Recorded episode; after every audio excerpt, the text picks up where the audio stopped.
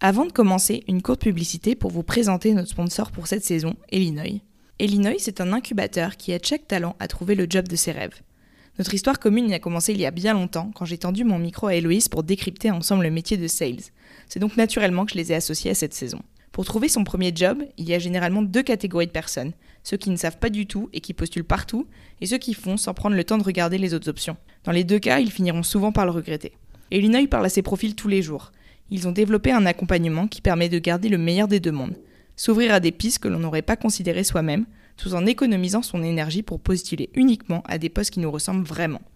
L'accompagnement est complètement gratuit et personnalisé. Vous aurez un talent manager dédié qui va vous coacher, vous former, vous proposer des offres de job et vous accompagner pour réussir vos entretiens et négocier votre salaire. Bref, il va vous donner tous les conseils pour prendre une bonne décision. Vous pouvez directement vous inscrire sur leur site elinoy.com ou pour les plus flemmards, je vous laisse le lien en description du podcast. Allez, la pub est finie, profitez bien de cet épisode. Propulsé par vocation. Je suis Jasmine Manet. Je suis Carla Abirad. Bienvenue sur Vocation, le média qui informe, inspire et célèbre la nouvelle génération qui veut s'épanouir dans sa carrière. Hello, c'est Jasmine au micro, bienvenue sur Vocation. S'il y a bien une chose que je retiens de tous mes échanges sur ce podcast, c'est l'importance de la communication. Savoir ce que l'on veut, le dire, mais aussi savoir écouter et comprendre. Quand on commence sa carrière, savoir quelle place prendre, que ce soit en tant que freelance, entrepreneur, salarié, c'est vraiment difficile. Alors, pour être plus préparé, aujourd'hui, je tends le micro à Elisabeth Laborde. J'ai rencontré Elisabeth pendant notre incubation chez Creatis et tout de suite, j'ai eu envie de l'inviter pour témoigner sur ce podcast. Elisabeth rêvait d'être avocate, mais très vite elle s'est passionnée pour la communication, que ce soit celle autour de la publication d'un livre à celle de l'entreprise, en interne et en externe. Ensemble, nous avons parlé de son parcours du bas de l'échelle au ministère, à la direction générale d'un média incontournable, jusqu'à l'entrepreneuriat, de la posture à adopter quand on cherche du boulot, de comment aborder sereinement ses premières semaines dans un nouveau job ou avec un nouveau client, de la négociation, de dire non et dire stop, et je lui ai parlé de vos retours et anecdotes sur le sujet sous forme de mise en situation et elle m'a donné toutes ses clés. Ces conseils m'ont beaucoup aidé, je dois l'avouer, pour mieux communiquer au travail, que ce soit pour négocier mon nouveau poste à mi-temps, pour gérer mes clients en freelance ou en tant qu'entrepreneur avec vocation. Comme d'habitude, pour continuer la discussion, rendez-vous sur Instagram at vocation.co. Et pour ceux qui nous écoutent depuis Apple Podcast, pour nous aider à mieux nous faire connaître, vous pouvez nous mettre 5 étoiles et un petit commentaire, c'est vraiment ce qui marche le mieux. Je vous en dis pas plus et je laisse place à ma conversation avec Elisabeth Laborde. Bonne écoute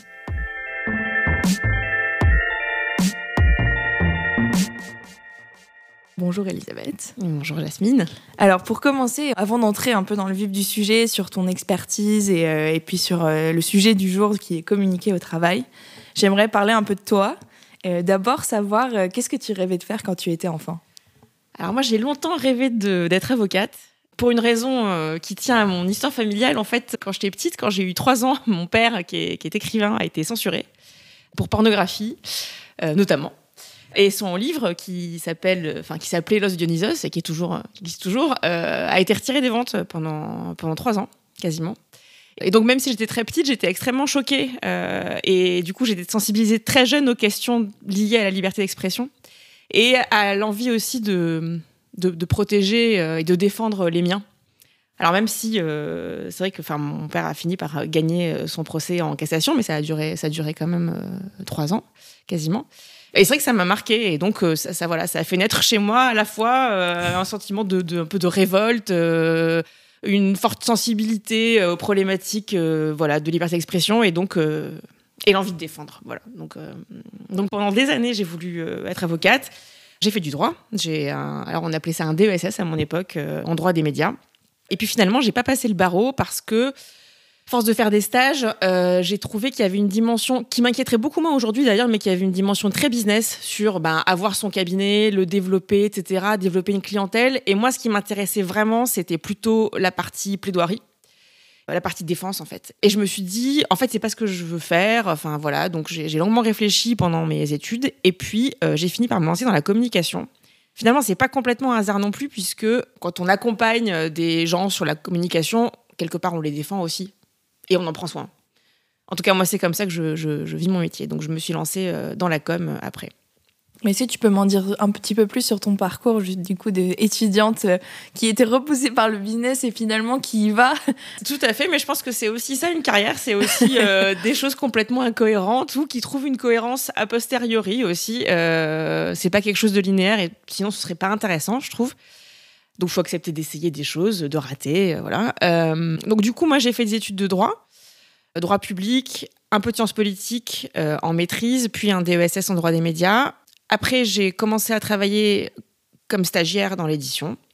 Euh, j'ai fait mes études à Toulouse et puis je suis, euh, je suis montée à la capitale pour mes premiers stages.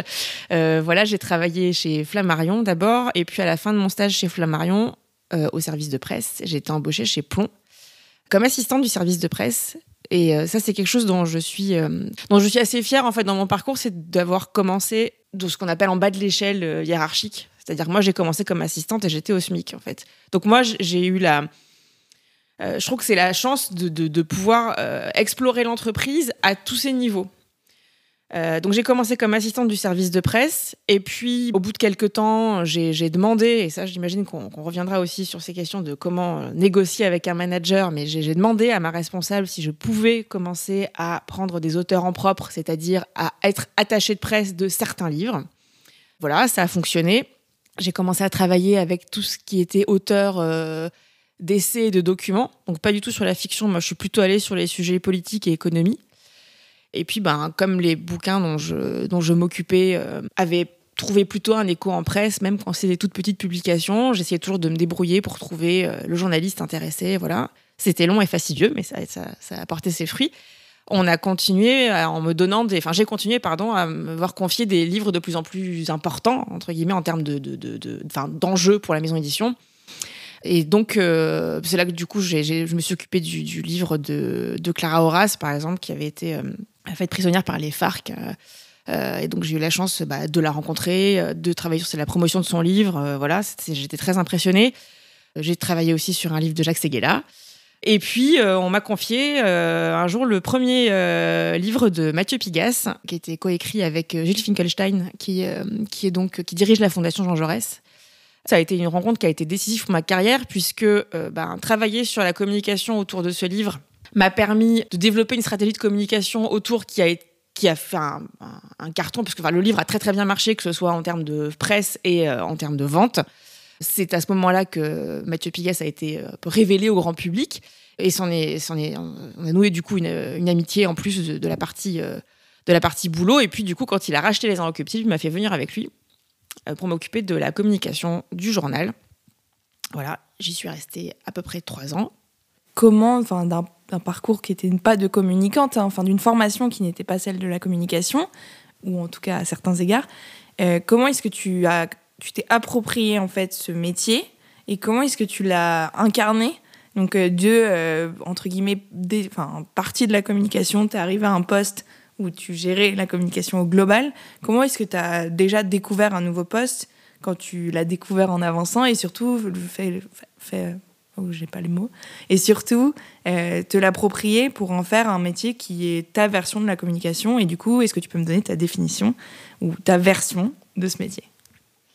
Alors, comment dire Communiquer, c'est deux choses. C'est à la fois euh, faire passer un message, c'est plutôt travailler sur un message et le faire passer. C'est-à-dire, il y a la question du contenu et puis il y a la question des canaux de diffusion. Moi, c'est un peu comme ça que je, vois la communication. Et savoir communiquer, c'est savoir faire passer le bon message avec les bons canaux. Voilà. Et donc, s'adapter, euh, s'adapter à la fois à sa cible, après, c'est évidemment euh, adapté à la personne, l'entreprise, la personne politique, voilà, qui a envie de, qui a envie de communiquer. C'est un peu, c'est un peu théorique comme approche, mais enfin, je, c'est comme ça que je résumerai en gros le métier de la communication. Après, ça peut avoir euh, tout un tas de, de, de, de, déclinaisons euh, et avec tout un tas de métiers qui vont de bah, directrice de la communication à attachée de presse, en passant par planeur stratégique. Enfin voilà, il peut y mmh. avoir plein de, plein de métiers. Et donc, euh, si on avance dans le temps, et comme ça on pourra en venir à notre sujet du jour, euh, donc tu prends la tête euh, du pôle communication, en gros, de, des Inrock. C'était pas vraiment un pôle communication. c'était pas. Enfin, il y avait une personne qui travaillait sur les partenariats, et puis il y avait moi qui travaillais plutôt sur la partie du coup relations aux médias. Voilà.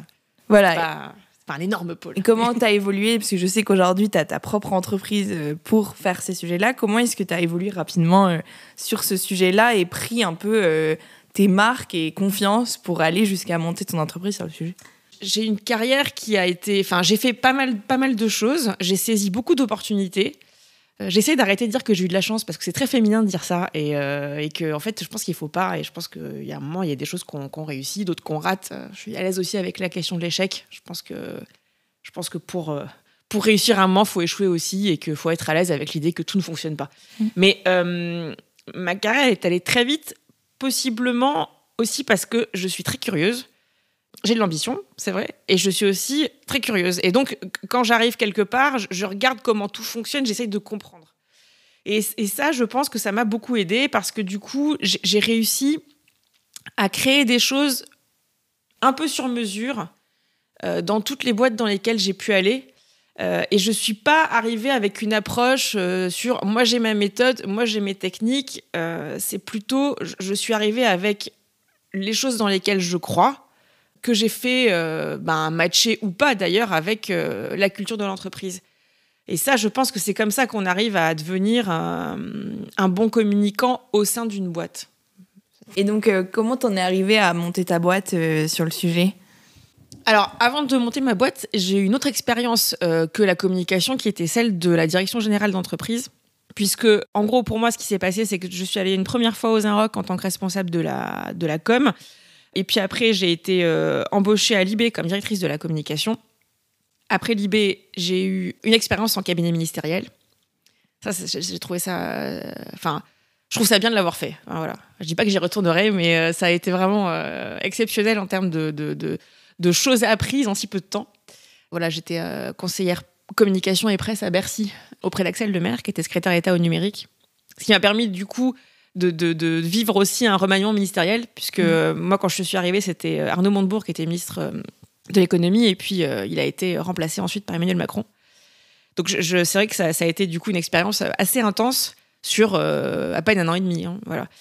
Et après, après Bercy, en fait, j'ai été. Euh, j'ai euh, Laurent Vallée, qui est le président de l'INA, est venu me chercher pour euh, diriger la communication de l'INA. Et c'est vrai que de fait, je travaillais beaucoup sur la communication, mais je, le conseillais aussi. Et puis, il a très vite vu que je m'intéressais beaucoup au sujet relations sociales et puis RH en général. Et, et c'est vrai que bon, j'ai eu envie de me déployer sur ces sujets-là aussi. Et, euh, et j'ai fini par, euh, par euh, repartir en fait aux Inrock, puisque Mathieu Piguet m'a proposé de prendre la direction générale en fait de l'entreprise. moi, j'ai vraiment eu l'impression finalement de faire mes armes aussi un peu sur du management plus global, par mon passage à l'INA, qui m'a vachement renforcé avant de pouvoir mmh. repartir, repartir côté inrecuptible. En fait, c'est le fait d'avoir du coup cette expérience de l'entreprise au global qui m'a aussi donné envie de monter ma, ma propre structure. Euh, je pense que j'aurais j'aurais pas eu envie, enfin j'aurais pas pensé avant. Je, je me serais pas sentie forcément euh, légitime ou euh, je m'imaginais pas entrepreneuse. Moi je, je m'imaginais moi, au départ, je m'imaginais déjà dire comme. Et puis, bon, j'ai eu l'opportunité d'aller sur des fonctions de management global. Bon, bah, je, l'ai fait. ça m'a énormément plu, ça m'a énormément apporté. Ça a été très dur aussi, mais j'ai eu l'impression d'avoir une expérience beaucoup plus globale et du coup qui me, qui me rendait. C'est pas forcément légitime à monter ma propre structure, mais au moins mm. euh, qui faisait que j'en avais moins peur. Voilà. Tu savais un peu sur quel sujet, en fait, ce que tu avais envie de garder de toutes ces expériences et ce que tu avais apporté aussi. Exactement. C'est-à-dire que là, du coup, bah, j'ai monté, euh, j'ai monté ma boîte dans laquelle je suis toute seule. Hein, je dirige pas une multinationale. Donc, euh, mais c'est vrai que du coup, j'ai des bons réflexes sur tout ce qui va être approche aussi financière, etc. Arriver à calculer bah, combien il faut que je gagne pour pouvoir euh, m'en sortir correctement. donc j'ai une approche plus business maintenant. Et en revanche, ce que je, ce que je vends du coup à mes clients, c'est mon savoir-faire sur la communication au global. Donc ça va de la stratégie de communication, à la gestion de crise, en passant aussi par des sujets beaucoup plus liés à l'égalité femmes-hommes et à la diversité, euh, dont on pourrait imaginer qu'ils ne sont pas directement des sujets de communication, mais qui, en sont en fait parce que c'est des sujets de fond dans les entreprises aujourd'hui et qu'il faut faire émerger et dont il faut savoir parler, que ce soit auprès des équipes ou euh, auprès de l'extérieur. Mhm. Donc aujourd'hui, euh, typiquement, une, tes missions, enfin une mission sur laquelle tu travailles, si tu en as une en tête bah, Aujourd'hui, j'ai des missions assez diverses. Je travaille euh, pas mal avec un, incubateur média, par exemple. Euh, j'ai travaillé sur, euh, sur un programme, sur la valorisation, enfin sur la communication autour d'un programme destiné à des femmes entrepreneuses qui ont besoin d'accompagnement sur tout ce qui est justement création de sa boîte. Et puis après, programme dans lequel j'interviens sur les sujets liés à la communication, par exemple. Euh, j'ai travaillé avec euh, la Commission européenne sur le développement d'une campagne de valorisation des femmes euh, dans le cinéma et les médias, aux côtés du collectif 50-50. Voilà, après, je travaille aussi avec d'autres types de structures, pour le coup, sur des sujets de communication pure. J'accompagne une start-up en ce moment, où là, on est vraiment sur des questions de stratégie de communication pour l'entreprise. Et donc là, du coup, on rentre pas directement sur les sujets égalité femmes-hommes ou diversité, Bien qu'on y rentre aussi sur euh, la façon de communiquer, par exemple, euh, les photos qu'on va choisir pour illustrer un dossier de presse. Euh, donc en fait, tous ces sujets sont jamais, sont jamais très loin, quoi. Ouais, super clair. Bah écoute, j'espère que tu t'éclates dans cette nouvelle aventure. Bah oui, bah, après c'est très nouveau, ça a à peine un an. Je me suis lancée en novembre dernier, donc moi je, enfin, J'y vais une fois de plus avec beaucoup de curiosité. Je trouve ça extrêmement stimulant. Pour le moment, ça marche. C'est une bonne première année, mais c'est un peu trop tôt pour euh, tirer des conclusions euh, voilà, sur du long terme. Moi, ce que j'espère, c'est que ça va continuer comme ça. Euh, et puis après, ben, si ça marche pas comme je veux, ben, je ferai autre chose. Mmh. Et ça te manque pas justement le côté grande structure, des équipes? C'était arrivé à un stade où tu avais quand même du monde à manager, à gérer, à piloter. Et là, du coup, tu te retrouves à gérer bah, ta propre personne, ce qui est déjà bien. Mais est-ce que tu n'as pas cette transition en fait de nouveaux formats de travail, une nouvelle relation à l'entreprise? Comment est-ce que tu la vis et Qu'est-ce que tu en retires? Bah, Cette nouvelle relation à l'entreprise, je la vis comme quelque chose de nouveau et très intéressant parce que euh, je vais quand même chez mes clients, moi. Donc en fait, même si j'ai un bureau euh, chez moi, euh, parce que aussi pour des questions financières, je peux me permettre de louer un bureau quelque part, etc. Donc moi, je travaille chez moi et puis après, je vais chez mes clients. Donc l'ambiance de l'entreprise, je l'ai toujours parce que il y, y a des clients chez qui je vais régulièrement en fait. Donc ça veut dire qu'il y a des collaborateurs qui me connaissent. Donc cette partie un peu échange avec les équipes, moi, je l'ai toujours. Et c'est sans doute pour ça que je suis contente de cette configuration-là. Je fais pas uniquement. Euh, euh, je travaille pas uniquement sur des livrables euh, mm. depuis chez moi que je présente euh, en visio et puis voilà non je, moi j'aime bien aller prendre le pouls des structures en plus donc je donc je l'ai toujours cette relation à l'entreprise et je vois que je suis sollicitée finalement aussi sur les questions un peu d'organisation, un peu de, enfin, euh, parce que les gens qui me font travailler, ils savent que, euh, que comment dire, que j'ai un scope plus large que celui d'une conseillère comme. Mm. Donc pour le moment, je suis gagnante sur tous les tableaux. Mais une fois de plus, c'est très nouveau, donc. Euh, affaire à suivre. Exactement. Super. Bon bah venons-en à notre sujet qui est un peu le, bah, qui est la communication au travail, donc un sujet que tu maîtrises ou en tout cas que tu as vécu à plein d'égards. Euh, peut-être on peut commencer par euh, la posture en fait à adopter euh, en début de carrière quand on est en stage ou en premier CDI, en freelance peut-être, sur avec, en sortie d'école. je pense que c'est assez difficile quand on est jeune de trouver le bon positionnement au poste qu'on occupe, savoir un peu pourquoi on est là et pourquoi on a été embauché.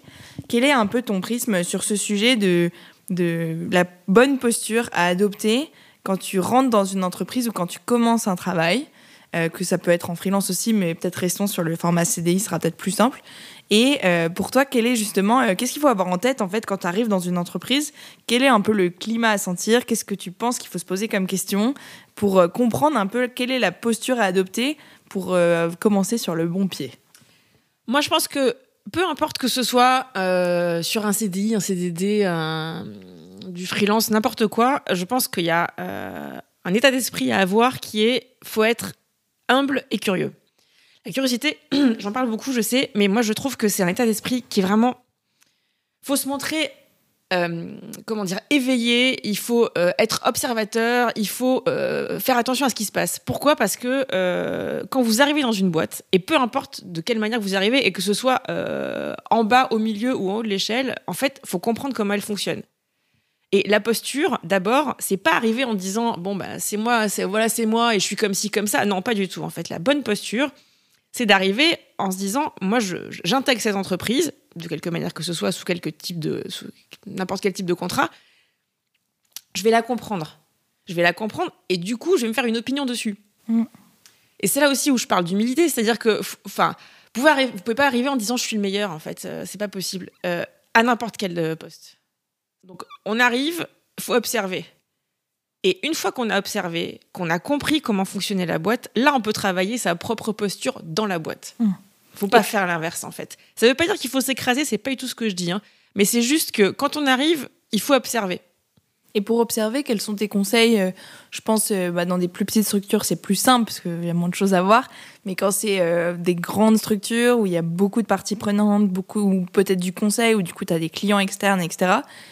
comment est-ce que tu conseilles de d'observer? Est-ce que c'est poser des questions? Est-ce que c'est c'est se renseigner? Comment un peu quand on sait rien avoir cette dynamique de curiosité et, puis aller dans le bon sens pour se faire sa propre idée? Bah, si on est dans une boîte dans laquelle il y a des temps forts, typiquement des réunions d'équipe, et ça, euh, ça, je, ça je, je, recommande, mais ça, pour le coup, c'est plutôt, je recommanderais ça aux managers plutôt, mais faut profiter de ces, ces temps forts, un peu, la réunion hebdomadaire ou voilà, euh, pour regarder comment fonctionnent les gens et pour comprendre en fait quels sont les enjeux de chacun.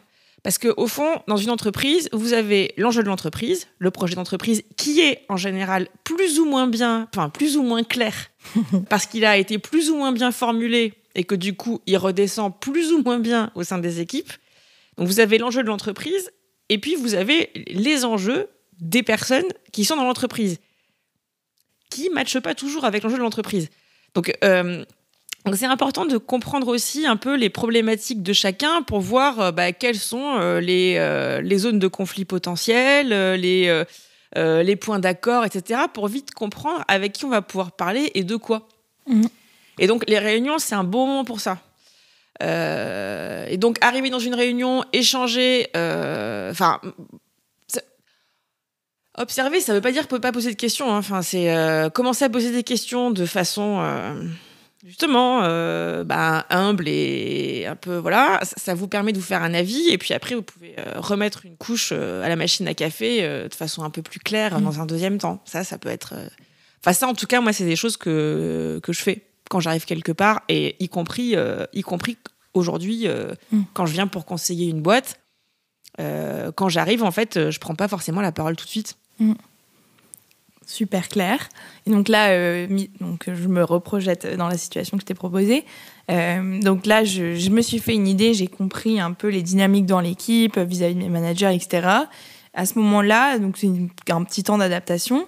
À ce moment-là, euh, comment, enfin, est-ce que tu as des exemples ou des idées ou des conseils à donner sur la posture à adopter une fois que tu t'es imprégné, tu as fait l'éponge sur le climat ambiant, sur les enjeux justement de ces différentes strates, euh, en fonction évidemment du, secteur de l'entreprise, ça va être assez différent. Euh, quand tu n'as jamais fait l'exercice ou quand tu l'as fait peut-être en stage ou de manière un petit peu effacée, euh, comment est-ce que tu conseilles de prendre sa place et si tu as des exemples encore mieux? Bah, moi, je trouve qu'une fois qu'on a vu un peu euh, qui faisait quoi dans la boîte et quels étaient euh, les enjeux, il euh, ben, faut, faut, se poser la question de moi là-dedans, qu'est-ce que je veux, qu'est-ce que je veux mettre en avant?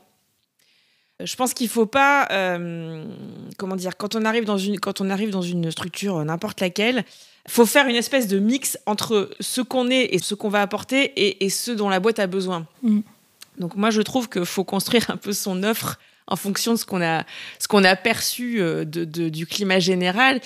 Après, c'est compliqué parce que c'est, enfin, il n'y a pas une attitude à adopter. C'est ça qui est compliqué. Tout dépend quelles sont euh, vos problématiques à vous, euh, ce que vous voulez mettre en avant et les métiers que vous, vous souhaitez faire. Enfin, et puis par exemple, ça dépend aussi de quel est le, cran d'après pour vous. Est-ce que vous êtes arrivé là pour pouvoir avoir un autre poste ou est-ce que vous voulez vous développer à ce poste-là? C'est compliqué pour moi de répondre très précisément. En mmh. fait, il faudrait un, bah, peut-être une fois, une, situation que toi, tu as vécue dans un de tes postes où tu te souviens d'avoir dû t'adapter ou d'avoir vraiment capté quelque chose en arrivant Moi, quand je suis arrivée, euh, par exemple, comme directrice de la communication de l'INA, alors c'est un poste de haut management, euh, j'en ai bien conscience, mais ça aurait pu arriver à n'importe quel niveau. En fait, je me suis rendu compte qu'il euh, y avait une demande de l'équipe euh, de participer beaucoup plus euh, au processus euh, d'organisation du service et de comment dire d'être beaucoup plus force de proposition.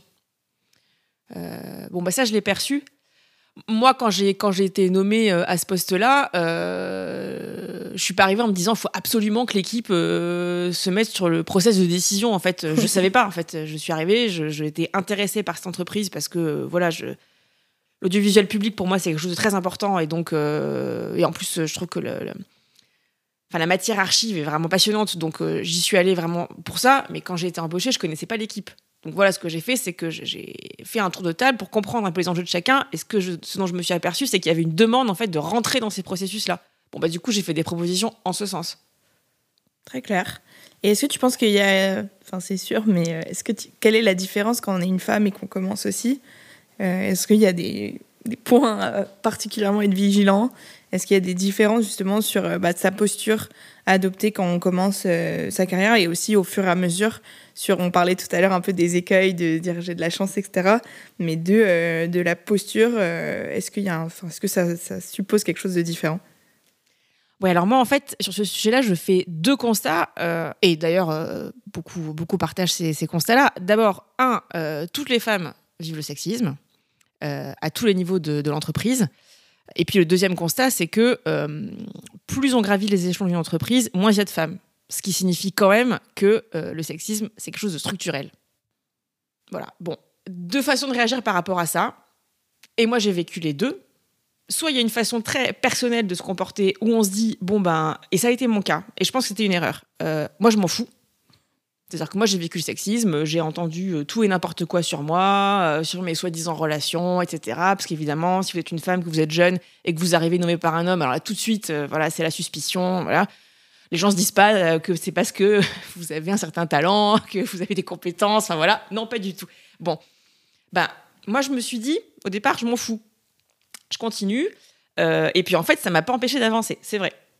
N'empêche que au bout d'un moment, euh, je me suis rendu compte que si moi ça m'a pas empêché d'avancer, en tout cas c'est l'impression que j'ai, bah, il y a des femmes que ça a empêché. Il euh, y a des femmes que ça a même écrasé et qui n'ont pas pu accéder à certains postes euh, alors qu'elles le méritaient. Enfin voilà. Et donc, je me suis dit, ok, le sexisme, en fait, faut pas le vivre de, de façon personnelle. C'est un problème sociétal. Donc, du coup, c'est des, des, pratiques qu'il faut dénoncer. Et pas juste en son nom propre, mais parce qu'aussi on est une femme et que, bah, du coup, le sexisme, c'est une, enfin, je veux dire, c'est un dénigrement d'une minorité, enfin, pas d'une minorité d'ailleurs, mais de, enfin, de personnes mises en, situation de, minorité. Mais, euh, mais c'est, on ne doit pas le tolérer, en fait. Donc, c'est pas le problème que ça me soit arrivé à moi, Elisabeth. En fait, c'est, un problème général. Et donc, quand, les, quand, j'ai, quand je reçois des réflexions sexistes, elles sont pas faites, elles sont pas que pour moi, en fait. Elles, c'est des insultes à l'égard des femmes en général. Mm. Et ça, bon, moi j'ai mis du temps à m'en apercevoir, et ça, je pense que c'est aussi la force de l'expérience. Et à un bout d'un moment, vous vous rendez compte que, ok, euh, en fait, il n'y a pas que vous, euh, voilà. Mm. Euh, il y a aussi une collectivité, et donc qu'il faut y faire attention. Et donc, je suis rentrée dans une approche beaucoup plus ben, politique et sociétale du sexisme, et du coup, maintenant, j'encourage beaucoup la sororité, le fait de se réunir aussi bah, entre femmes, d'échanger mm. sur des problématiques que peuvent rencontrer les femmes en entreprise. Et je, et je pense que il faut vraiment développer, développer ces mouvements-là. Parce que justement, on est quand même invité, euh, quand on est une femme, on est cordialement invité par le patriarcat à détester toute femme qui arrive autour et à la percevoir comme une menace pour ensuite être traité d'hystérique. Voilà. Donc ça, je pense qu'il faut en fait euh, torpiller ce, mouvement-là et que c'est en, en s'alliant qu'on y arrivera, et pas toute seule. Mm, c'est clair, bon, vaste, vaste combat, vaste sujet. Oui. On n'aura pas la réponse tout de suite, mais j'invite euh, toutes et tous à être conscients, en tout cas, de, de, ce, de cette réalité.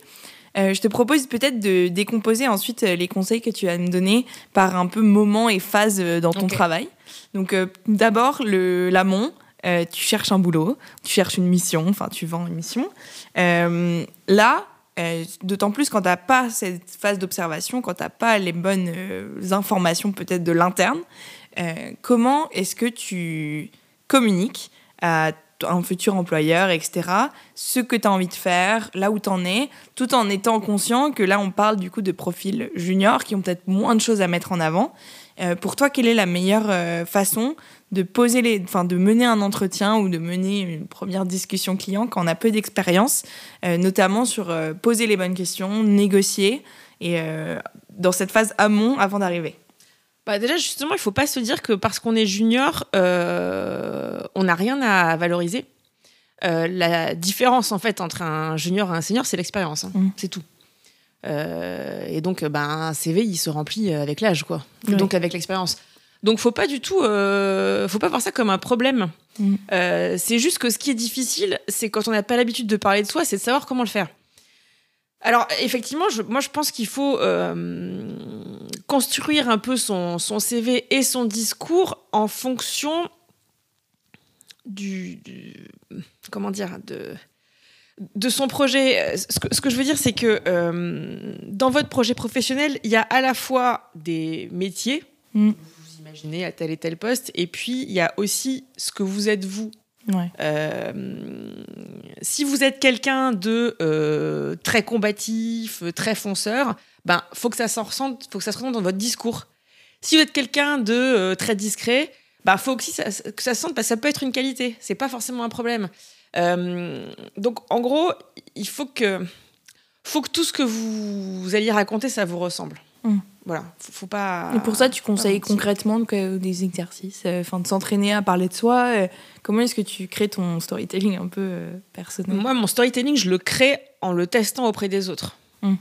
Donc, quand je prépare, quand je prépare un rendez-vous, et ça m'arrive très souvent, et ben, euh, je, je, je, je teste auprès euh, euh, de- de- de- d'amis, euh, de, ou de ma ou de ma famille, ou de mon mec. Enfin voilà, je prends quelqu'un de, de proche en qui j'ai confiance et, euh, et surtout dont j'accepte en fait que cette personne me critique. Mm. Euh, pour pas rentrer dans des questions d'ego, etc., qui biaisent complètement l'exercice. Euh, et je teste en disant voilà le message que je veux faire passer. Mm. Si je te raconte ça, qu'est-ce que t'en penses? Ouais. Est-ce que tu comprends? Est-ce que voilà Ce, ce que tu disais entre le contenu et la façon de le dire, en fait. Ouais, tout à fait.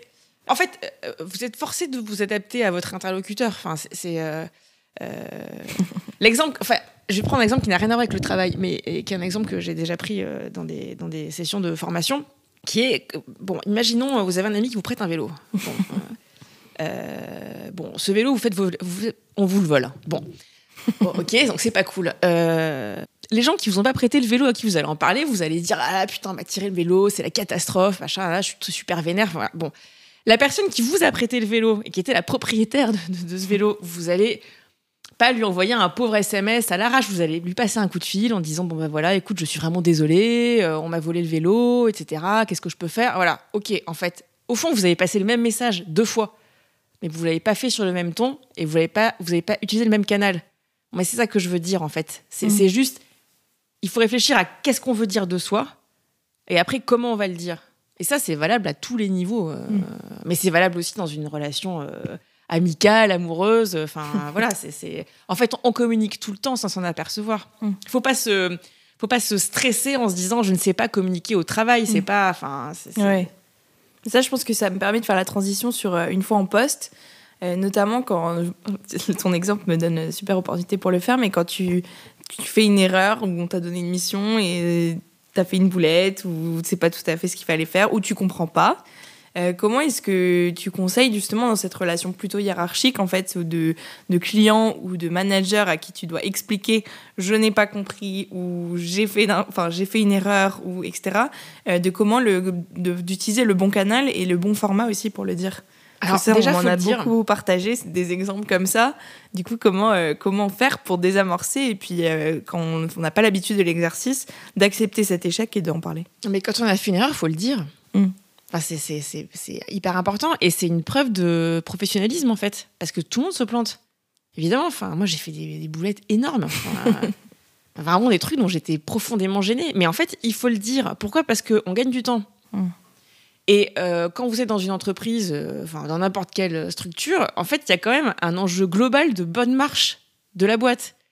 Donc ça ne sert à rien de ralentir le bon fonctionnement parce que vous, vous avez fait une erreur. Enfin, je veux dire, tout le monde en fait. En revanche, euh, faut le dire et puis euh, faut savoir le dire. C'est-à-dire, c'est pas la peine de s'effondrer. Il faut dire très clairement, bon bah, à son son manager, enfin voilà, la personne, son référent. Je pense qu'il faut aller la voir cette personne en lui disant, bon bah voilà, je suis désolée, euh, j'ai fait une erreur. Voilà mon erreur. Assumer en fait. Ah mais complètement. En fait, on n'est pas des robots, je veux dire. Évidemment qu'on fait des erreurs. euh, on en fait tout au long de la journée. Enfin, je veux dire, si on commence à réfléchir à toutes les boulettes qu'on a fait sur une journée, c'est vertigineux. hein. Donc, euh, Donc quand on a fait une erreur qui est bah, évidemment significative et qui peut poser un problème, on prévient tout de suite en disant voilà, j'ai fait une erreur. Et moi, je trouve que ce qui est important là-dedans, c'est de montrer justement qu'on est conscient qu'on a fait une erreur et de et d'être force de proposition en disant bon bah voilà, est-ce que je peux aider à réparer? Mm. Et si oui, comment? Mm. Voilà. Un manager, il apprécie ça. hein. Euh, Parce que du coup, c'est pas à lui de se- de- de- d'aller euh, lever un lièvre et de se rendre compte qu'il y a vraiment un problème. euh, voilà, il a été prévenu. euh, Quelqu'un lui, lui dit j'ai fait une erreur et je, je veux aider pour la suite. Franchement, si c'est mal reçu, c'est que le manager est mauvais. Ouais, Et il y a un moment, il faut aussi se dire que euh, une relation, c'est dans les deux sens. hein. Je veux dire, vous avez un chef, mais, euh, mais déjà votre chef euh, peut faire des erreurs lui-même, et, et surtout, votre chef, il n'est pas non plus parfait. hein. Ouais. Donc, il, il peut aussi mal manager. Mm. Donc, si quelqu'un vous, vous, enfin, vous traite mal après que vous ayez fait une boulette, pour moi, c'est quand même plutôt un mauvais manager. C'est mauvais signe. Ouais, Ouais, c'est clair. Non, mais complètement aligné avec toi. Et cette question de, rythme, un peu de marge de l'entreprise dont tu parlais, ça me donne envie de te poser la question de, en fait, souvent, et c'est un peu les retours que j'ai eus, donc je parle pas en ma personne, mais euh, c'est euh, quand on arrive et, enfin, peut-être premier poste, on a un peu une envie de, comme tu dis, de tout changer, euh, de faire avancer les choses, et on est confronté peut-être à un peu de lenteur, ou en tout cas à une façon de fonctionner qu'on ne connaît pas ou en tout cas qu'on n'a pas eu l'habitude de, côtoyer. Euh, ça arrive, enfin ça arrive assez souvent les témoignages que je reçois de euh, voilà j'arrive mais on me fait pas confiance, on m'a pas donné assez de responsabilité, je peux pas dire ce que je pense, etc. Quand il y a un peu ce décalage de rythme, euh, une fois que tu as quand même adopté la bonne posture de comprendre bah, l'enjeu global, euh, les personnes autour de toi, euh, comment est-ce que tu penses qu'on peut s'aligner en fait avec le rythme global tout en ayant cette force de proposition, cette niaque un peu qui est propre, enfin qui est propre à, je dis pas juste aux jeunes, hein, mais en tout cas c'est c'est un peu les retours que j'ai eu. Bon, déjà, ce sentiment de vouloir tout changer, de pas se sentir compris, etc., c'est un sentiment euh, qui existe à tous les niveaux Ouais, euh, d'une boîte. Et donc, faut pas s'imaginer que c'est parce qu'on est jeune qu'on ressent ça. Ouais. En fait, ça, c'est pas vrai. On le ressent à tous les niveaux. Après, la question, c'est comment on, comment on s'adapte. Voilà. Euh, ce qu'il faut voir aussi, c'est que euh, l'entreprise, elle est euh, plus forte que vous. C'est une, c'est une structure qui existait déjà avant vous, Bah, à moins que vous l'ayez montée vous-même, mais euh, elle et encore, quand vous l'avez mont- montée vous-même, vous y resterez pas forcément toute votre carrière. Euh, elle est plus forte que vous, et il y a des- déjà des process à l'intérieur, il y a déjà surtout une culture d'entreprise. Donc, quand on arrive et euh, qu'on veut tout changer, faut quand même se poser la question de est-ce qu'on est bien adapté à la culture d'entreprise? Parce que il y a- moi, Mm. par exemple, il y a des boîtes dans lesquelles je voudrais jamais aller, quoi. Voilà. Donc, faut pas. Quand on veut changer le monde, il faut quand même choisir le bon endroit pour le changer, déjà. Et euh, donc, faut vérifier quand même qu'on est bien compatible avec la culture de la boîte. Et si on l'est, et qu'on a envie de faire bouger les choses, de faire bouger les lignes, moi, ce que je recommande, et, euh, c'est d'identifier un sujet sur Ouais. lequel on va pouvoir être euh, montrer qu'on est, euh, qu'on est smart et, et qu'on peut faire bouger les lignes. Il faut pas arriver en, en, en- en épousant le sujet dans sa globalité et sur moi, je vais, je vais révolutionner la boîte. Ça marche pas comme ça. En revanche, prendre un sujet et en faire un point exemplaire, bah là, vous pouvez du coup après tirer le- la boîte euh, parce que vous avez donné l'exemple. Et, et là, après, vous pouvez euh, faire basculer les rapports de force euh, en votre faveur. Mais, mais on peut pas arriver avec un discours général sur la boîte sur on va faire la révolution. En fait, ça, ça- T'as un exemple Ça de sujet que t'as. Enfin, si t'as une idée. ouais, c'est compliqué. sur un sujet précis. Ou que tu mènes chez tes clients, ou tu vois. Bah, moi, mes clients, je leur recommande plutôt de faire ça. Parce que. Ouais, c'est pas s'éparpiller en fait. Mais c'est-à-dire qu'après, moi, je n'ai. euh, comment dire Je, je n'ai jamais eu. euh, je n'ai jamais voulu faire la révolution dans les boîtes dans lesquelles j'ai été. Euh, C'était pas trop ma démarche, en fait. Moi, je suis plutôt arrivée pour aider. Mm. Moi, je suis plutôt quelqu'un qui euh, pousse, les, pousse les gens à se mettre en avant. euh, ou qui veut créer toutes les conditions pour que quelqu'un euh, ou une équipe soit mise en avant. Mais, euh, mais moi, quand je suis arrivée dans les, dans les boîtes dans lesquelles j'ai été, moi, je voulais pas y faire la révolution. Euh, J'adhérais déjà aux cultures de ces entreprises-là. Et après, bah, j'ai voulu y faire mon trou à moi, mais et m'y sentir bien. Mais en fait, je j'ai pas. Enfin, après, après, moi, comme j'ai été beaucoup sur les questions RH, bon, c'est enfin comment dire, ça, ça, crée pas des exemples très clairs, enfin, ou qui soient significatifs pour pour ton audience.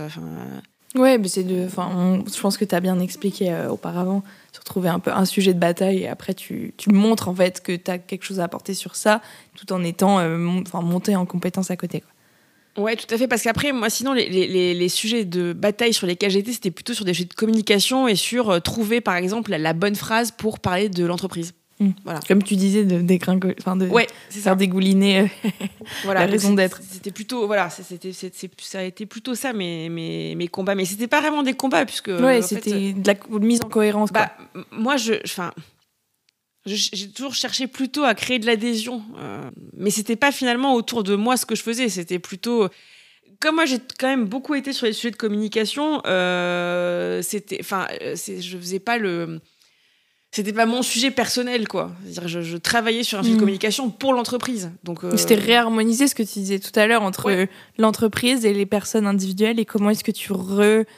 Ben, remets de la cohérence en fait dans tout ça? Tout à fait ok très clair euh, je continue sur ces questions de d'harmonie des messages mais notamment euh, dans pas mal de structures, surtout quand on est dans des peut-être des postes de début de carrière. Euh, comment appréhender des, une stratégie d'entreprise, en fait des missions où il y a des changements, que ce soit, comme tu dis, sur la culture globale, sur la direction stratégique de l'entreprise dans son intégralité, ou sur des projets précis. Euh, j'ai eu quelques témoignages de euh, voilà, ça fait trois mois que je bossais sur un projet et j'apprends à la machine à café qu'il est euh, soit mort, soit on y change, ou que je vais changer d'équipe parce qu'il y a un remaniement de l'entreprise. Mais tu l'apprends un peu à ton insu ou parce que ton manager a décidé de te le dire, mais rapidement. C'est quelques témoignages que j'ai eu sur le sujet. Comment, en fait, euh, tu conseilles bah, déjà d'accepter et de prendre cette information, mais aussi globalement de développer une écoute, en fait, et de communiquer que tu as envie d'être impliqué, ou en tout cas de savoir ce qui se passe euh, dans l'entreprise? Bah déjà, il faut le dire. Si, si, vous avez été prévenu euh, complètement à l'arrache d'une information qui est liée à l'entreprise et que vous avez appris ça à la machine à café, en fait, ça, c'est une erreur du management. Et ça, je l'ai beaucoup vécu. Hein. Euh, la communication interne, pour le coup, c'est toujours c'est une matière qui est souvent délaissée dans les boîtes et pourtant c'est primordial parce que moi je considère que l'équipe doit apprendre les évolutions d'une structure bien avant euh, l'extérieur. Euh, là-dessus, ça a généré pas mal de frottements moi dans ma carrière sur ces sujets-là parce que c'est pas c'est pas toujours c'est pas toujours comme ça que ça marche. Non, en, tout cas, c'est pas forcément comme ça que ça marche, mais moi c'est ce pourquoi je, je, milite. Mm. Alors pour le coup, ça c'est vrai. Tiens, ça, pour revenir à la question tout à l'heure, euh, oui, ça c'est des choses que j'ai eu à cœur de mettre en place, des systèmes d'information internes pour que systématiquement les équipes soient prévenues avant l'extérieur d'un changement, de l'arrivée euh, d'un nouveau chef, de voilà. Ça oui, ça ça a été, ça c'est des, ça c'est des combats pour moi. Mais euh, voilà. Mais sur comment se comporter, bah, il faut le dire moi, je trouve que là, il faut parler euh, à, son, à son manager en disant euh, bah voilà, j'ai appris euh, à la machine à café que j'allais changer de service ou qu'il allait se passer ci et ça. bah je, je, suis moi, je pense que là, on peut dire je suis un peu déçu de l'avoir appris comme ça. Et je te trouve ça surprenant. Ou alors, si on veut pas rentrer sur un truc sentimental de je suis déçu, on peut dire bah, bah est-ce que ce serait possible d'en discuter et peut-être euh, est-ce qu'on pourrait réfléchir à l'avenir à ce que ça se passe différemment? Parce que c'est vrai que pour les collaborateurs comme moi c'est un peu heurtant d'apprendre des choses comme ça enfin en gros faut pas rentrer euh, dans la confrontation ouais non du mm. tout il faut juste dire qu'on a été surpris et, en fait en disant ça mm. vous montrer qu'il y a un trou dans la raquette ouais. et que le problème c'est pas vous en fait parce qu'en général, les gens en face, ils vont dire Ah oui, c'est vrai, tu aurais dû l'apprendre, euh, j'aurais dû te le dire, tu vois, enfin, ou tu aurais dû l'apprendre, voilà. Mm. Et, donc, euh, et, je pense que là-dessus, euh, ben, enfin, faut, être très honnête, quoi. Moi, je ne considère pas que euh, il faut pas parler dans l'entreprise. Mm. Moi, je pense que quand on n'est pas d'accord avec ce qui se passe ou quand on n'a pas eu une information, il faut le dire. Et, ça, et c'est ça qui crée des relations saines. Après, il faut être honnête, c'est pas du tout à ça que sont. enfin, il n'y a, pas. Enfin, comment dire, euh, les entreprises n'engagent pas vraiment les collaborateurs à, parler. Voilà, c'est clairement. Euh, mais moi, je pense que créer du dialogue dans l'entreprise, c'est euh, déjà euh, une manière d'accéder à une forme d'épanouissement aussi pour les, collaborateurs, euh, pour les managers aussi. Et puis, plus il y a de dialogue, plus un chef, il pilote correctement sa boîte aussi. Donc moi, je pense que tout le monde a y gagner. Ouais. Mais, alors là, pour le coup, euh, tout le monde ne tient pas le même discours que moi là-dessus. Bon, bon à savoir, mais je pense que c'est un bon conseil. Et puis, si au bout d'un moment, euh, tes différentes remarques sont pas entendues, entendues euh, c'est aussi un signe que, bah, du coup, de ce qu'on disait tout à l'heure, mais t'es pas en harmonie avec la façon de faire en interne. Quoi. Ouais, et euh, alors après, ça, c'est toujours pareil. euh, c'est- facile à dire quand on n'a pas de, quand il n'y a pas de questions financières, mais enfin, il y a un moment quand on est malheureux quelque part, faut savoir partir aussi. hein. Ouais. Ouais, c'est clair. Ça, ça c'est un point dont je voulais parler plus. sur- on parlait du mauvais manager, mais euh, j'ai eu quelques questions sur euh, quand tu as un manager ou un collègue que tu peux pas supporter, ou en tout cas que tu trouves incompétent ou désagréable, euh, sans aller juste sur des sujets de harcèlement, etc. Mais enfin, c'est aussi compris un peu dans ma question. Comment, et quand tu es en position peut-être entre guillemets d'infériorité ou de début de poste et donc t'as pas envie d'en faire trop de bruit, enfin, c'est un peu les exemples que j'ai eus, euh, comment dire que, enfin, prendre tes distances ou changer ou, ou savoir travailler avec quelqu'un qui en fait te correspond pas. Euh, N'allons pas sur des sujets trop euh, border, mais en gros déjà sur une relation humaine euh, qui ne fonctionne pas. Il y a deux choses. Euh, bon, déjà, si un manager vous harcèle, il faut le dénoncer. Ouais, Point barre. Ça, il y a pas de, euh, ça pour le coup, faut pas rentrer dans une tactique euh, particulière de, de, de, de- avec lui. Non, cette personne-là, vous allez voir les RH ou le responsable, je sais pas quoi, et puis vous vous expliquez ce qui se passe. Donc Mm. ça, bon, on va Voilà. évacuer ce sujet parce que pour moi, enfin vraiment, c'est un sujet qu'il faut évacuer immédiatement. Après, il y a la question de, de- du relationnel avec son manager. Alors ça, effectivement, euh, bah, ça pour le coup, euh, c'est un peu comme une relation euh, amicale ou voilà. C'est, Enfin, faut voir s'il y a une marge de, de progression, quoi. Si- Ouais. si ça- C'est-à-dire qu'il faut, faut tester. Si, si vous sentez que ça ne fit pas avec la personne, bon, ben, effectivement, ça peut être définitif. hein, ça, euh, on n'y peut pas grand-chose. Mais bon, avant de tirer des conclusions, je pense qu'il faut tester, voir si euh, y a des points d'entente. Euh, voir cette personne aussi, enfin, euh, et être assez clair sur euh, j'ai l'impression qu'on se comprend pas, que ça Mhm. marche pas trop. Moi, je trouve que moi, je trouve que l'honnêteté en entreprise, ça paye. Ouais. Même si ça paye pas immédiatement, parce que effectivement, ça, si on tombe sur un manager pas, pas très sympathique et pas bien intentionné, on peut se retrouver placardisé pendant un moment où il peut se passer des choses. Effectivement, ça c'est pas.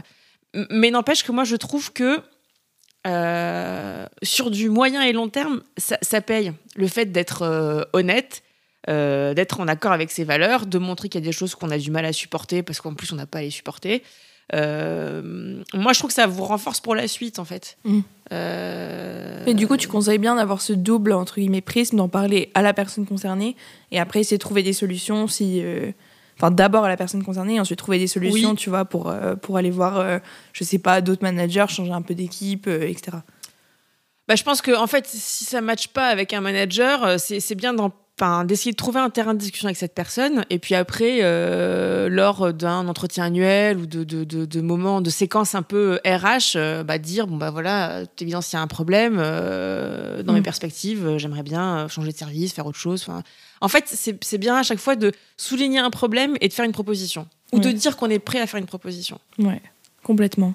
Une autre question que j'ai eue, c'est euh, sur le feedback, euh, et notamment le feedback négatif euh, qui est reçu, et du coup de comment en fait euh, ne pas être vexé, parce que c'est peut-être le cas où justement on parle des boulettes et des erreurs tout à l'heure, mais donc je reçois une, un feedback ou une critique ou quelque chose pour m'aider à progresser.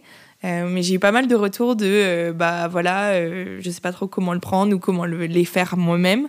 Est-ce que tu as des conseils sur comment recevoir du feedback et après peut-être en donner quand tu montes au fur et à mesure? Bah, déjà, on a le droit d'être vexé. Franchement, euh, une fois de plus, on n'est pas des robots. Donc, il y a un moment, Ouais. euh, enfin, euh, dire, moi, j'ai j'ai 38 ans. Il y a encore des remarques que je prends de façon très personnelle, alors que c'est pas du tout le cas. Donc, euh, là-dessus, la question, c'est plutôt est-ce que ça bien été Oui. Voilà, parce que s'énerver, euh, voilà, en se disant mais c'est quoi ce mail de merde? Enfin voilà, c'est c'est- bon. Franchement, tout le monde le fait, moi la première. Euh, moi, je peux péter un câble dans mon bureau. Alors, ce qui est bien, c'est que maintenant mon bureau est chez moi, donc ma personne me voit. Enfin, mais enfin, c'est normal. Mm. Après, c'est la question, c'est qu'est-ce qu'on fait de ça Ouais. Donc, il faut identifier déjà si le feedback mauvais, par exemple, il est justifié. Ouais. Et, et c'est souvent le cas. Et donc là, se dire, OK, mauvais feedback, donc qu'est-ce que je propose en face Mm. Et c'est aussi comme ça qu'on se fait de l'expérience, hein, euh, et ça compte vachement. Ou alors, on voit bien que le feedback, il est juste pour une question de personne. Bah, auquel cas, là, il faut savoir ne pas en tenir compte. Ouais. Donc, faut arriver à juger. Mais quand on reçoit un mail incendiaire, de toute façon, ça énerve. Je veux dire, sinon, enfin, c'est, c'est- c'est- on est des êtres humains, c'est normal. Enfin, je- Et toi, euh, tu vois, en progressant, donc euh, pour ceux qui nous écoutent, qui sont peut-être déjà managers ou qui vont vers ces postes-là, comment est-ce que toi, tu as développé un peu ta méthode euh, pour donner des feedbacks positifs, négatifs Mais est-ce que tu as quelques conseils? Euh, bah, alors, moi, ma méthode pour donner des feedbacks, c'est. Je suis très franche. Euh, mais pour le coup, alors moi, je, moi, je suis euh, au travail comme je suis dans la vie. hein. Euh, alors. ce, qui est, ce qui est peut être critiquable, et ce qui a déjà été critiqué, mais, mais enfin, donc les gens sont habitués à me voir franche. Donc, si j'ai quelque chose qui me plaît pas, c'est pas une surprise. Ouais, Donc, c'est un peu pour la expliquer aussi comment tu communiques pour que ce soit perçu. Je suis franche, ça veut pas dire que je suis agressive ou que je suis méchante, hein, ça n'a rien à voir. Euh, c'est juste que. euh, Tu vas pas tourner autour du pot. Non, parce que je suis à l'aise avec le fait de dire que quelque chose euh, soit ne me convient pas, soit ne convient pas à une boîte, à mon avis. Et donc, enfin, donc si je suis chef, bah évidemment, euh, bah du coup, je dis ok, moi c'est pas c'est pas ce qu'il faut pour l'entreprise, donc euh, je fais un feedback négatif. Euh, et si je le fais aujourd'hui en tant que conseillère, je vais dire bon, bah, ma recommandation, par exemple, c'est de ne pas accepter ce point, ce truc, etc. Euh, voilà, moi j'ai pas de en fait, il, il faut effectivement, comme tu dis, il faut pas tourner autour du pot. Euh, faut être très clair sur, ben là, j'ai le sentiment que ça ne convient pas. Et toujours ce que tu dis sur être force de proposition aussi pour Oui. Aller de l'avant, en fait. Et donc soit, et alors euh, pareil, il faut pas rester dans un truc où euh, qui, qui, enfin, faut pas laisser planer les choses. Euh, soit c'est c'est pas possible et donc j'aimerais, euh, ça ça marche pas, donc j'aimerais bien avoir une autre proposition. Et donc ben vous avez, parce que moi j'aime bien dire si quelque chose me plaît pas, je dis ok bon bah ça ça me convient pas. Est-ce que c'est possible de me faire une deuxième proposition pour dans 10 jours, un mois, enfin voilà. Et puis on, on échange. Et si je pense que en fait ça n'ira jamais, je le dis. Ouais. Mais moi, je laisse pas les choses euh, planer avec des oui, on se rappelle, etc. J'ai horreur de ça. Et j'ai horreur qu'on me fasse ça. Donc je le fais pas. Voilà, bon, bah, si c'est votre manière de fonctionner, adoptez cette philosophie. mais en Euh, fait, il faut être franc ouais. et respectueux. Mm. Mais par exemple, moi, le fait de trouver que quelqu'un qui me rend un travail qui me va pas, euh, je, je, je vis. Enfin, enfin, ça arrive et puis peut-être que ça conviendra à d'autres gens. Mais il y a un moment, si c'est moi qui pilote, bah, à la fin, c'est moi qui arbitre. Et je Ouais. trouve que c'est, pour le coup, irrespectueux de laisser espérer quelqu'un. ouais, euh, pour finalement euh, que ça marche pas ou que ça aille pas dans le. Ouais, et euh, enfin, les, les, les, les gens, il faut qu'ils puissent se développer dans l'entreprise ou ailleurs. Enfin, voilà, donc faut pas. ça les- aide personne, en fait. Bah, moi, c'est ce que je pense, et, et en plus, je trouve ça assez hypocrite, donc je fais pas ça. Ok, génial. Euh, trois dernières petites questions avant de passer à la fin. Euh, la suivante, c'est euh, un petit détail technique, mais comment tu conseilles de, je suppose que tu vas me dire juste le dire, mais de parler des, détails un peu techniques, de salaire, de changement de poste, d'emploi du temps, de, des règles un peu qu'on t'impose. Une fois que tu es arrivé, que tu comprends mieux ce qui se passe en interne, souvent peut-être aussi tu as eu une égo en amont, mais sans être conscient de, des autres, de comment ils fonctionnent, etc. Comment euh, tu conseilles de- d'aborder ces sujets qui sont peut-être parfois tabous, ou en tout cas perçus comme tabous, avec ta- ou que tu es gêné d'en parler? Alors, ça, ça revient un peu à ce qu'on disait tout à l'heure, c'est que c'est des tabous dans l'entreprise, et moi, ça me tue, ça. parce que, enfin, je veux dire, parler de son salaire, je ne vois pas en quoi ça devrait être un tabou. Ouais. Enfin, c'est c'est vraiment. euh, Donc, déjà, euh, première chose, c'est faut être à l'aise avec ces sujets-là, et faut être à l'aise à les mettre à l'ordre du jour. Vraiment. Ouais. Ça, moi, je l'ai toujours fait, et pour le coup, y compris depuis mon premier poste. Euh, pour négocier, moi, je pense que il faut, un, connaître son point d'atterrissage. C'est-à-dire, il faut savoir ce qu'on veut. Ouais. Il faut être très clair. Euh, parce que, en fait, euh, moi, ça m'est arrivé de me retrouver avec des gens qui me disaient Oui, bon, bah, moi, j'aimerais une augmentation. Mais oui, mais enfin, il faut arriver avec euh, une proposition, Ouais. quoi. Enfin, je veux dire, parce que sinon, enfin, il faut pas laisser toute la toute l'attitude de manager, parce que là, c'est c'est, soit vous tombez sur quelqu'un de bienveillant, soit vous allez vous prendre une porte, et puis voilà. Donc, enfin, si vous voulez une augmentation, enfin, faut savoir ce qu'on veut. Voilà. faut savoir, un, ce qu'on veut, et deux, il faut évaluer sa marge de négociation. C'est-à-dire sur quoi vous êtes prête à lâcher. Ouais.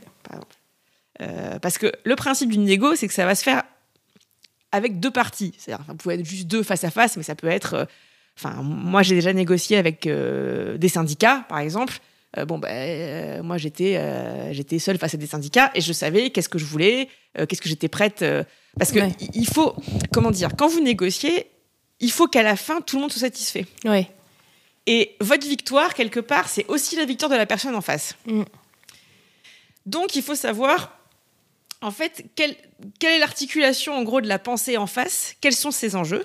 Euh, et, et- et donc, euh, arriver à jongler avec ça. Euh, ça, moi, c'est un truc que j'adore faire, par exemple. La négo, c'est un truc que je trouve complètement passionnant. Et, et je trouve dommage que, euh, que, que les. Comment dire que souvent on voit ça comme une espèce de, de truc paniquant et, euh, et hyper inhibant, alors qu'en fait, non, c'est une manière aussi d'affirmer ce que vous souhaitez euh, et de vous inscrire aussi dans une entreprise. Demander une augmentation, c'est parce que vous considérez aussi que vous travaillez bien, euh, qu'il y a besoin de vous aligner avec euh, le reste de l'équipe, ou voilà, et donc c'est des demandes parfaitement légitimes. Voilà, donc tu sollicites un moment. Ouais, on sollicite un moment. Ça- quand il y a des entretiens annuels, ça peut être euh, la bonne occasion. S'il n'y en a pas, bah, effectivement, on peut y avoir un moment avec euh, un RH, un manager, je ne sais pas qui est en charge du salaire, en disant voilà, ça fait tant de temps que je suis là. Euh, faire un petit bilan en disant voilà, moi j'ai travaillé sur ça, ça, ça, et j'ai eu tel et tel succès. Parce que ça, il faut, il faut le dire, c'est-à-dire qu'il faut un moment avant de demander quelque Mhm. chose, il faut expliquer pourquoi on le demande, donc il faut planter un peu le décor euh, et dire voilà, aujourd'hui je suis à tel salaire. Euh, moi, ce que j'aimerais, c'est arriver à temps. Voilà. Et sachant que là-dedans, la marge de négociation, par exemple, ça peut être. Il faut avoir conscience de ce qu'on demande, en fait. Euh, si vous voulez rentrer dans la tête d'un RH ou d'un DG, ou par exemple, quand vous demandez une augmentation, il faut que, vous sachiez à peu près quel pourcentage c'est en plus, en fait. Alors, le truc, c'est qu'après, euh, parce que vous allez forcément avoir quelqu'un qui va vous dire en face Ah oui, mais c'est 15% d'augmentation. Bah oui, mais en fait, euh, et, moi, ça, je l'ai beaucoup répondu en début de carrière, parce que, parce que j'ai commencé vraiment avec un, un très petit salaire. Et donc, j'ai dû demander rapidement 15 ou 20% d'augmentation. Enfin, voilà. Et bon, moi, ma réponse, là, ça a été oui, mais enfin, euh, 15 ou 20% de rien, c'est pas beaucoup, en fait. Donc, c'est pas. Enfin, faut être à l'aise aussi à dire, Ouais. parce que tout de suite, vous- en général, on se retrouve avec quelqu'un en face qui dit Quoi? Plus 20% Oui, mais en fait. ouais, mais 20% de, de, de 1200 euros, c'est pas. euh, voilà, c'est- pas non plus un scandale, quoi. C'est- Donc, je pense qu'il faut aussi euh, rappeler à l'interlocuteur qu'on sait de quoi on parle Ouais. Et que c'est pas la peine de venir nous la, euh, essayer de nous la faire avec un euh, oui ça veut dire plus 15 ou plus 20% parce que souvent après on va vous dire oui mais parce que euh, machine là-bas euh, tu sais combien elle gagne enfin voilà. Bon il faut pas rentrer là-dedans en fait. Faut pas accepter de rentrer là-dedans. Il faut dire moi je suis venu vous parler de moi Ouais. de mes problématiques et du fait que je considère aujourd'hui ne pas être rémunéré correctement.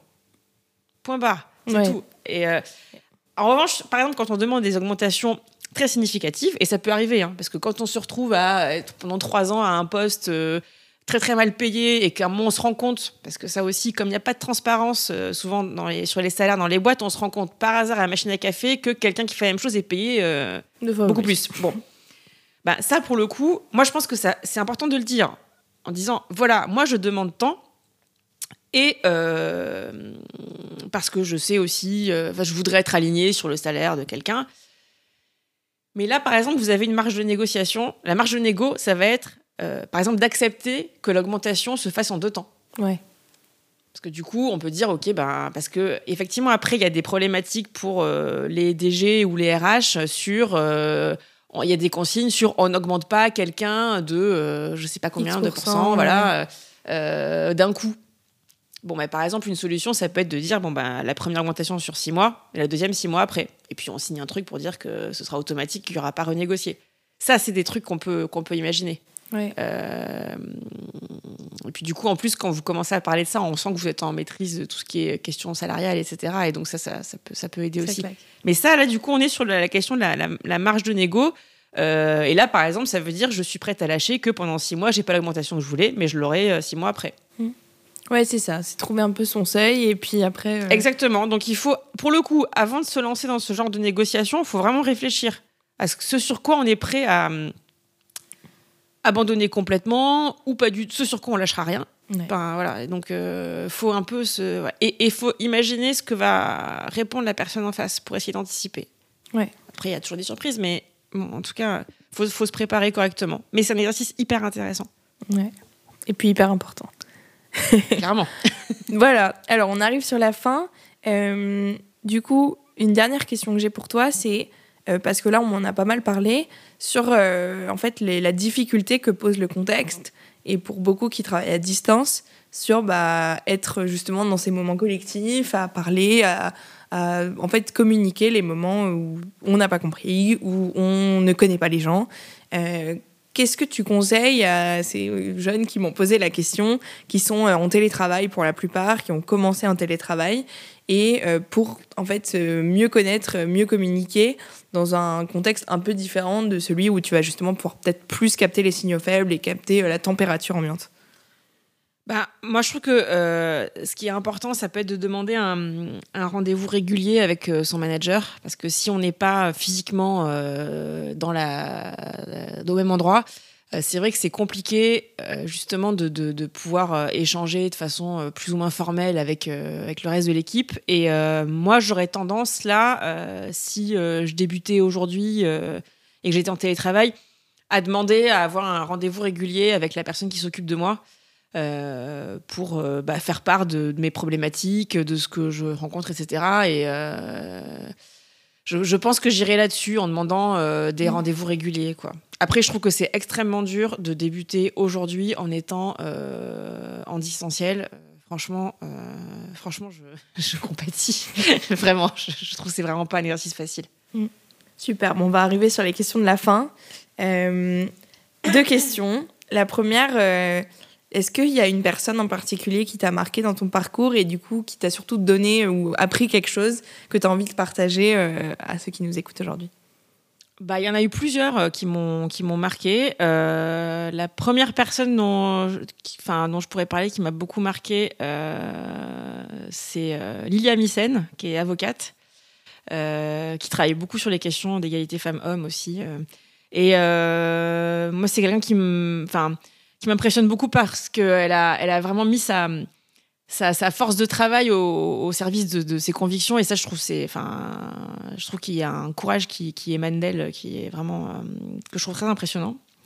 Euh, je pourrais parler aussi. Euh, bah, un peu dans le même genre, pour le coup, d'Emilie Friedli, qui est donc directrice générale de, Creatis, qui est, qui est vraiment une rencontre qui m'a beaucoup marquée parce que, bah, aussi, c'est quelqu'un qui a une, qui, a vraiment de, fortes convictions et, euh, qui, sait, en fait, euh, qui, elle, sait accompagner euh, des, jeunes structures, des, des, jeunes médias, des personnes, et qui est vraiment dans un, dans un. qui est très attachée à la transmission, en fait. Et moi, je la trouve. Enfin, je la trouve vraiment impressionnante aussi. Voilà. Très clair. Et euh, si tu avais mon âge, donc ça, ça, va avec un peu la même question que tout à l'heure, euh, si tu commençais ta carrière en télétravail, mais si tu avais mon âge aujourd'hui et que là tu rentrais sur le marché du travail, euh, donc tu as 25 ans, et qu'est-ce que tu ferais différemment ou qu'est-ce que tu aurais envie de faire avec le recul? Bah, C'est compliqué de te dire parce que moi, enfin. Qu'est-ce que tu te dirais à ton toi en fac de droit. Mais en fait, je sais pas si je me dirais autre chose que ce que je me suis dit à, l'époque. Euh, alors après, comme la hum, situation euh, sociale est un peu différente, enfin même très différente, euh, et que les questions justement de féminisme, les questions aussi liées à tout ce qui est, enfin, comment dire euh, tout ce qui est cause LGBT, euh, cause des minorités, euh, etc., elle est beaucoup plus présente aujourd'hui que quand moi j'avais 25 ans. Donc, peut-être que je. J'en étais déjà très imprégnée à l'époque, mais peut-être que je serais encore plus affirmative si j'avais 25 ans aujourd'hui là-dessus. C'est-à-dire que je, je c'est pas des choses, par exemple, dont je parlais dans un entretien d'embauche ou voilà, quand j'ai commencé. Là, c'est peut-être des choses que je mettrais en avant. Voilà, mm. c'est plutôt, euh, comment dire, une espèce de, de, euh, tampon politique que je, que je mettrais plus en avant si j'avais 25 ans aujourd'hui. Et concrètement, c'est euh, parler de. Enfin, poser des questions sur les pratiques de l'entreprise. Exactement. savoir si. Enfin, poser des questions sur la politique salariale d'une boîte, par exemple. voilà, ça, c'est quelque chose que j'aurais plus le réflexe de faire, je pense, pour voir si l'égalité femmes-hommes est respectée.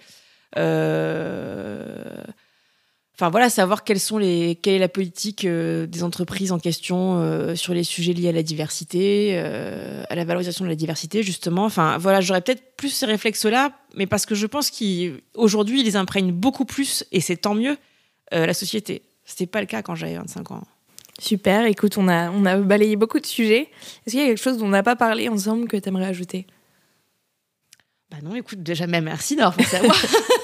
non, mais, non, mais ça me fait très plaisir. Euh, ce que j'espère juste, c'est d'avoir été assez concrète, en fait, pour. Euh, pour enfin, moi, ce que j'aime euh, dans la vie, c'est me rendre utile. Donc, j'espère que ce que j'ai raconté, ça va aider quelques personnes. Et, et si c'est pas le cas, on refera l'exercice avec plaisir. Bah, écoute, merci beaucoup. Bah, merci, Jasmine. Vous venez d'écouter Vocation, le podcast qui informe, inspire et célèbre la nouvelle génération qui veut s'épanouir dans sa carrière. Je suis Jasmine Manet et tous les dimanches à 18h, avec Carla Abirad, nous sortons un nouvel épisode. Vous pouvez vous abonner sur toutes les plateformes de podcast, nous laisser plein de petites étoiles et surtout en parler autour de vous. C'est vraiment ce qui nous aide le plus à se faire connaître.